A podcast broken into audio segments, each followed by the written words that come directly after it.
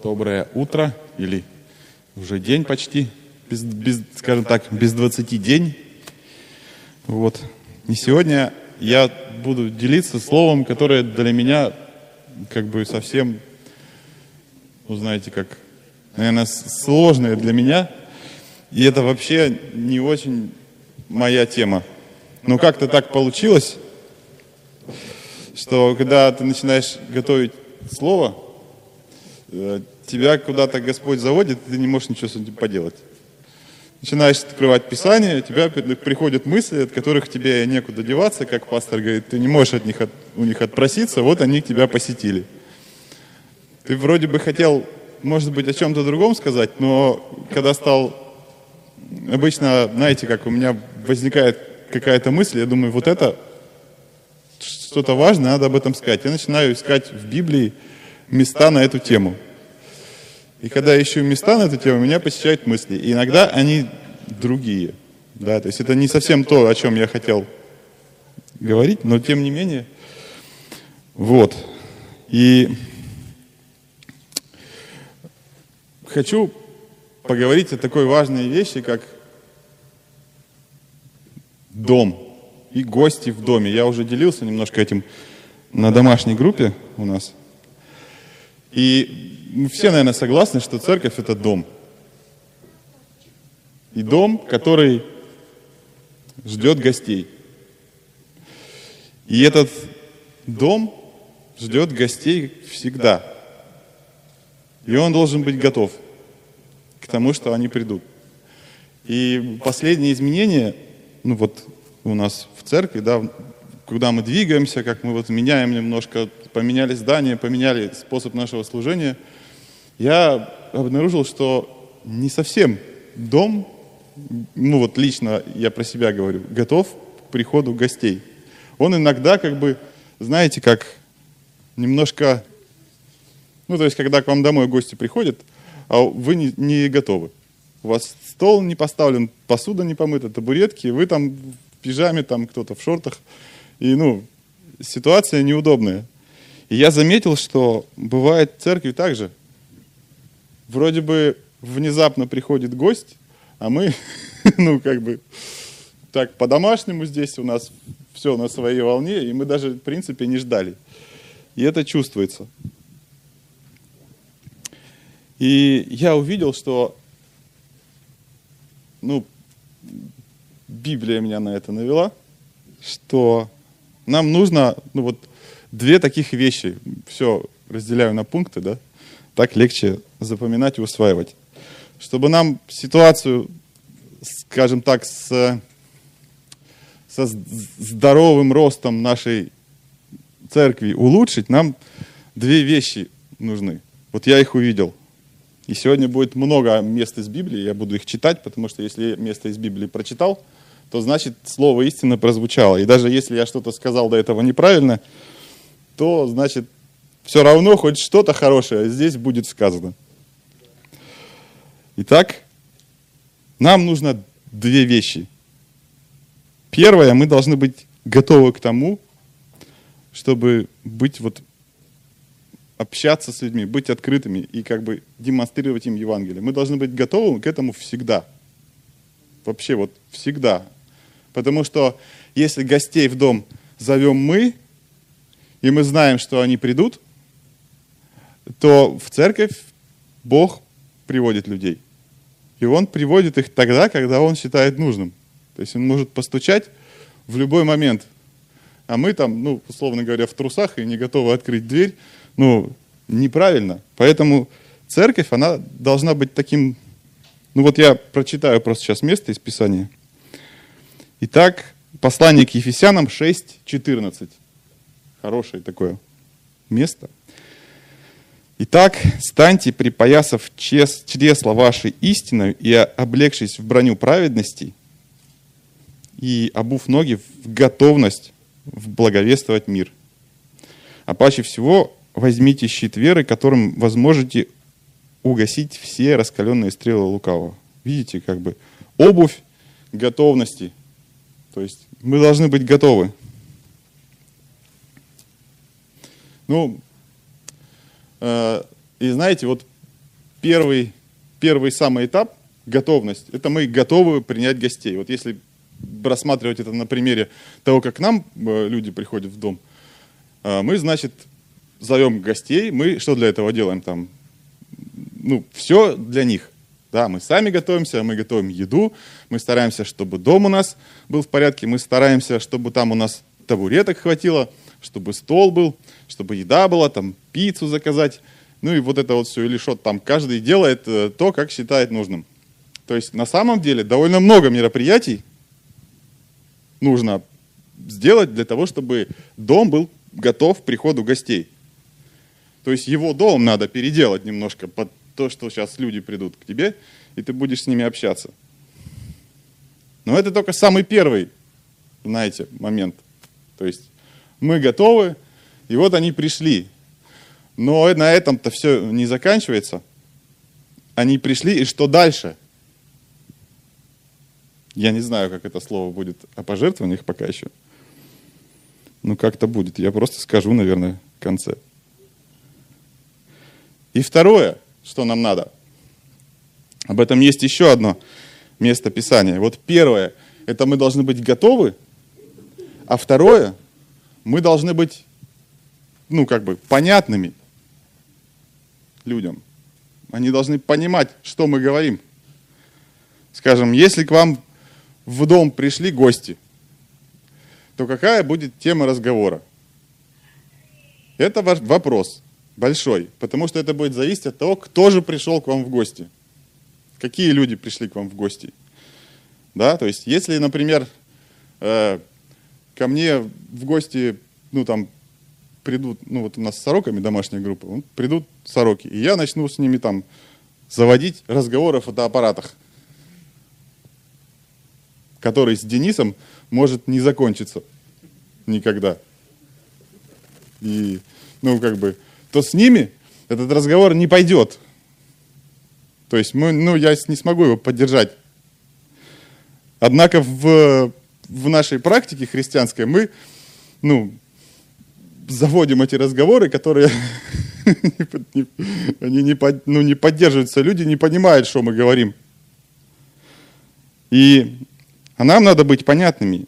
Нам нужно быть таким христианством, которое отвечает на вопросы, которые людей волнуют реально. Может быть, то, что нам сейчас интересно, и то, над чем мы сейчас думаем, это потом будет людям интересно. Но вот в данном этапе, ну нет. Да, то есть не, не все можно сказать. Мы должны быть э, как бы интересными собеседниками актуальное такое, знаете, Евангелие проповедовать. Евангелие, которое дает какие-то ответы людям. Вот у них есть вопросы, у них есть много вопросов, много проблем. И нам нужно как-то так проповедовать Евангелие, чтобы оно отвечало на эти нужды, отвечало на их запросы. Не просто там покайтесь. Что? Ну, как бы. Здравствуйте, вы верите в Бога? Кто там? Никто. Ну, как это, знаете, обычно шутит. Не очень смешно получилось, ну ладно. Значит, дальше я хочу прочитать. Первое послание Коринфянам, 9 глава. Это 9 глава, а стих 19. Э, под, ну, подтверждение того, что я говорю. На самом деле, то, что я говорю сейчас, это я вот в этом стихе прочитал. «Ибо, будучи свободен от всех, я всем поработил себя, чтобы, дабы больше приобрести. Для иудеев я был как иудей, чтобы приобрести иудеев. Для подзаконных был как подзаконный, чтобы приобрести подзаконных. И для чуждых закона, как чуждый закона, не будучи чужд закона перед Богом но подзаконен Христу, чтобы приобрести чуждых закона. Для немощных я был как немощный, чтобы приобрести немощных. Для всех я сделался всем, чтобы спасти, по крайней мере, некоторых. Сие же делаю для Евангелия, чтобы быть соучастником его. И вот, что я увидел. Ну, давайте представим апостол Павел. Какое у него было помазание? Вообще, ну, невероятное. То есть Дух Святой настолько сильно был на нем, что там, ну, мертвые воскресали. И вот это вот все. И казалось бы, он мог прийти в любое место и сказать там, Баба Шура, Баба Рая, там, во имя Иисуса. И все упали и плачут. И каются, и у них, ну, как бы, что? Да, Баба Шура, Баба Рая, это я пошутил про молитву на языках.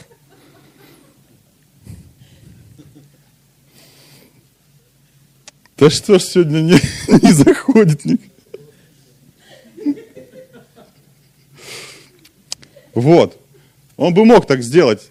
Ну, по идее, да, нам, нам кажется, вот, ну, мне кажется, что он мог бы так зайти, и от одного его присутствия люди бы стали уже просто каяться, там, падать, верить. Но посмотрите, э, что. Он говорит, для иудеев я был как иудей, но это ему было просто. Да? Для чуждых закона он был как чуждый закона. То есть это о чем говорит? Он, по крайней мере, приходил к людям и разбирался, кто это такие. Он прям выдал категорию людей, которым он проповедовал. То есть это говорит о том, что он как бы знал, я сейчас иду к чуждым закона. Что это за люди вообще? О чем я буду с ними говорить? Ну, как бы, как я буду проповедовать чуждым закона?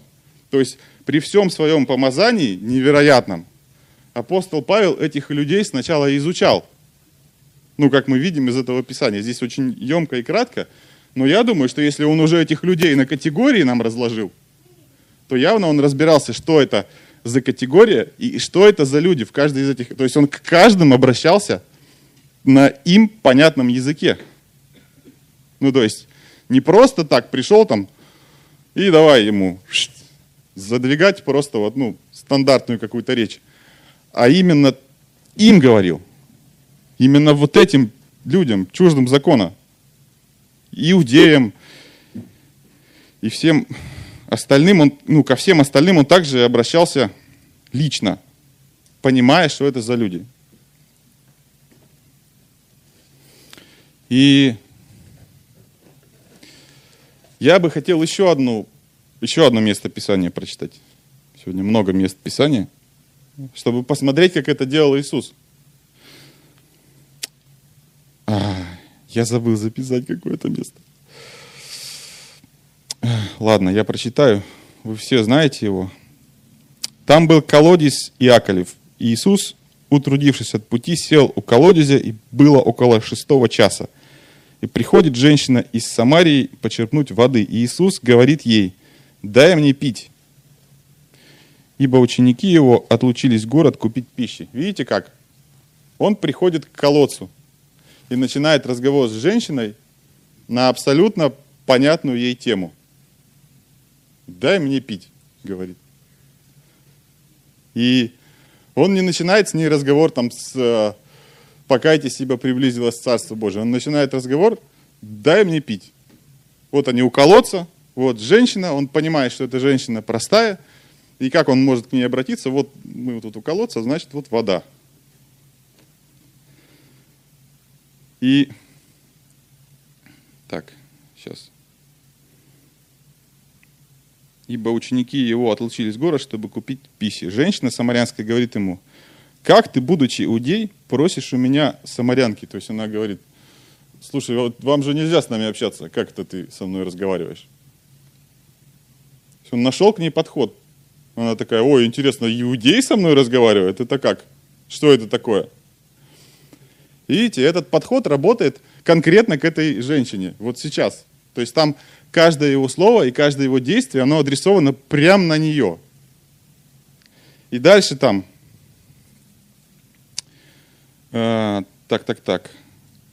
Как же ты, будучи иудей, просишь пить у меня самарянки, ибо иудеи с самарянами не общаются.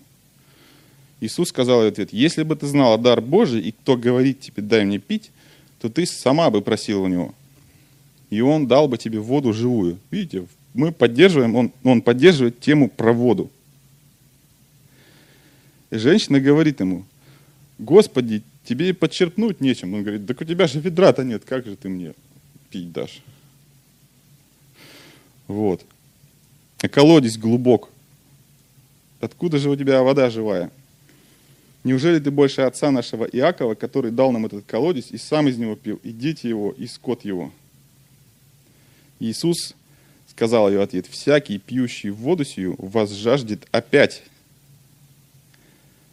А кто будет пить воду, которую я дам ему, тот не будет жаждать вовек. Видите как? Здесь содержится нужда. Он говорит, у меня есть вода, которая такая вода, что вот это ты попьешь и завтра опять пить захочешь. А у меня есть вода, которую ты будешь пить, и она сама будет в тебе производить эту, ну то есть ответ. Женщине было понятно. Они ходили на колодец за водой. Это, если я жил в деревне, и я иногда ходил к колодцу за водой. Это, ну, короче, это такое занятие. Ну, то есть, представьте, ты все время за водой ходишь. По несколько раз в день, с ведром вот так. И это для нее очень понятно. А женщина, ну и в деревне, кстати, женщины тоже ведра с водой носили вот у нас. И это понятно ей, потому что для нее это такой труд воду носить. То есть она ходит к колодцу, зачерпывает, тащит эту воду домой. Потом это делать надо, скорее всего, не один раз в день, а может несколько даже. И он прям к ней обращается на тему того, что ее волнует, ей все это очень понятно.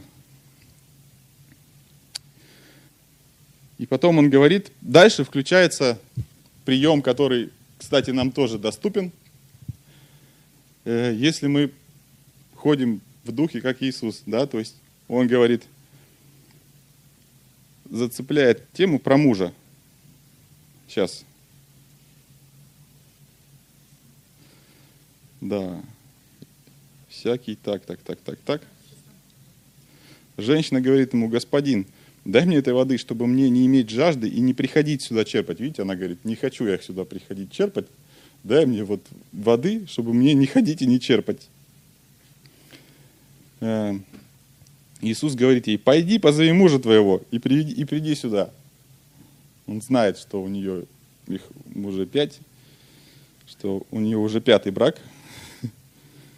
Это, кстати, я не знаю, как это возможно было в те времена, честно говоря, чтобы вот пятый брак.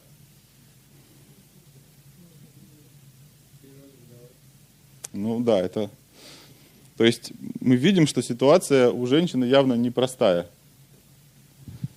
И он к ней все равно говорит, и все равно говорит на ее языке. И, и у него есть знания, которые, кстати, мы тоже можем в процессе получать, потому что Бог, когда ты общаешься с каким-то человеком, Он может давать тебе, э, даже ты не будешь понимать, но ты будешь говорить на такую тему, которая его волнует, если вот в духе ходить, да, он говорит – у тебя было пять мужей, и тот, которого ныне имеешь, не муж тебе. Это ты точно сказала, говорит, справедливо ты сказала. Женщина говорит ему, Господи, вижу, что ты пророк. Отцы наши поклонялись на этой горе. А вы говорите, что место, где должно поклоняться, находится в Иерусалиме. Иисус говорит ей, поверь мне, что наступает время, когда и не на горе сей, и не в Иерусалиме будете поклоняться Отцу. И вот он и пришел к тому, что сказал, что пришло то самое время. Но как он это сделал? Он это сделал через несколько шагов, постепенно. Он сначала просто заговорил с ней о простой бытовой какой-то нужде. За эту нужду ее как бы внимание привлек, и все равно пришел к тому, что он явил ей чудо в том, что он пророк, и рассказал о том, что вот приблизилось, вот Евангелие, и мы видим, что, ну, насколько я знаю, там какие-то большие плоды от того, что она вот пошла и рассказала многим были. И видите, даже Иисус, имея, опять же, безграничное помазание, потому что это Бог, он тоже так же обращался к людям вот таким вот образом. Ну, то есть он старался быть людям ну, понятным и говорить на их языке. Несмотря на все то, что он мог бы, знаете, как и, и мысли в их голову вложить, и коснуться там, и все сделать. Но он делал вот так. И я вот понял одну такую интересную вещь, что все это и, и, и слова апостола Павла, как он проповедовал людям, и как это делал Иисус, это все, знаете, как такое искусно проповеданное Евангелие. Оно не просто донесено, знаете, как, ну, по-конски так, как бы, здравствуйте, и в лоб. А оно проповедано очень тонко и искусно. Ведь в каждом деле есть, ну, как бы, разная степень а, обладания этим мастерством, в любом вообще деле. И в Евангелии то же самое.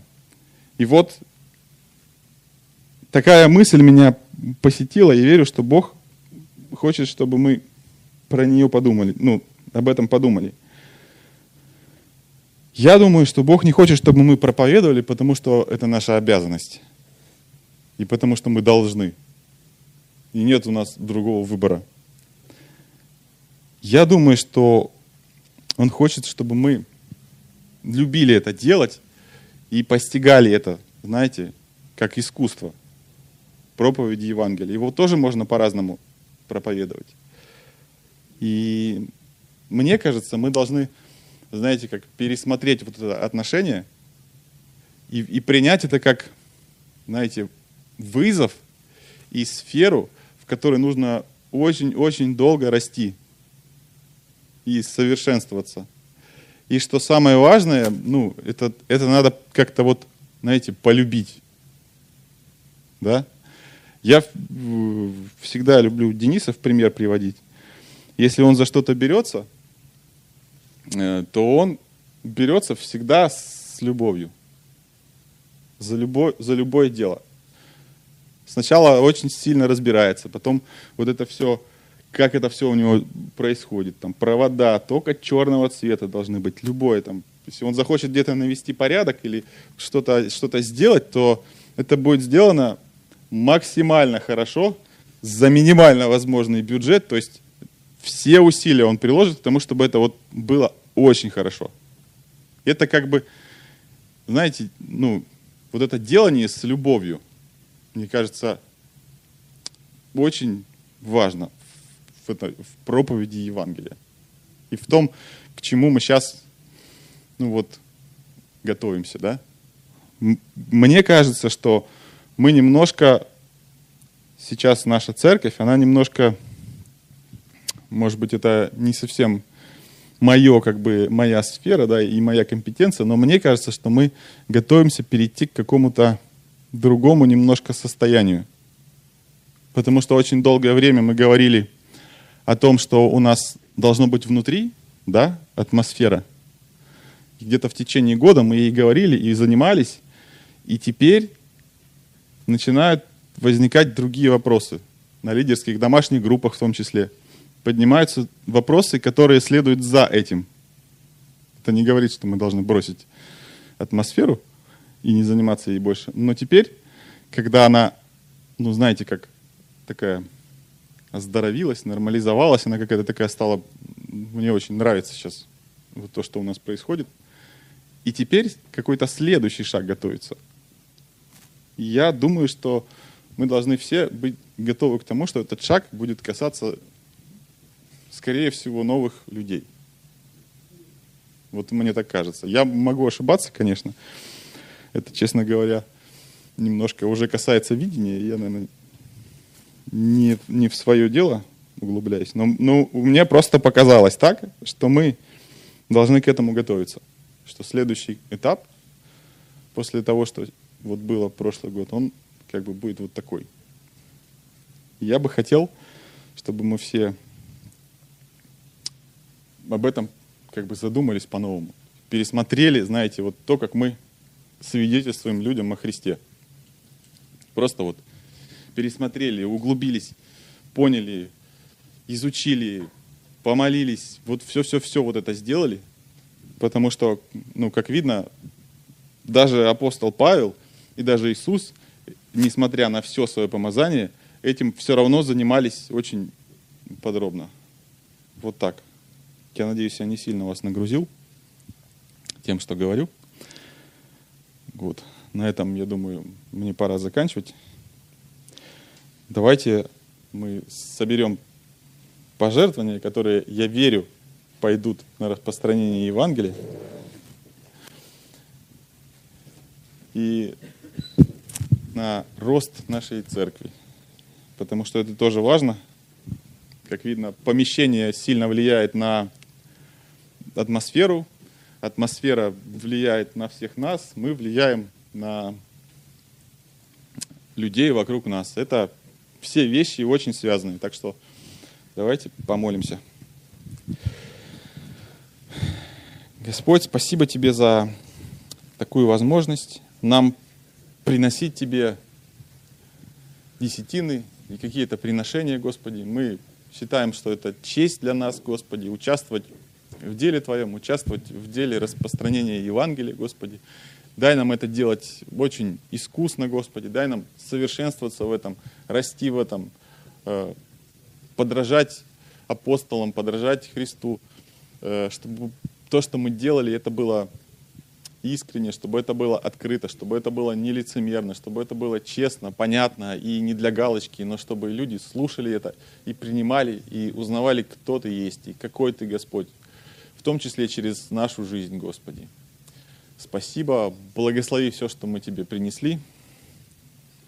Во имя Отца, Сына и Святого Духа. Аминь.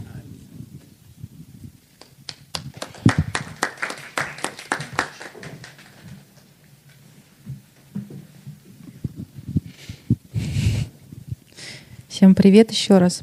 А, объявления и молитвенные нужды. И поздравления. А, первое объявление на следующее воскресенье в 2 часа дня у нас будет женское общение. По всем вопросам, уточнениям к Маше Федоровой обращайтесь. А,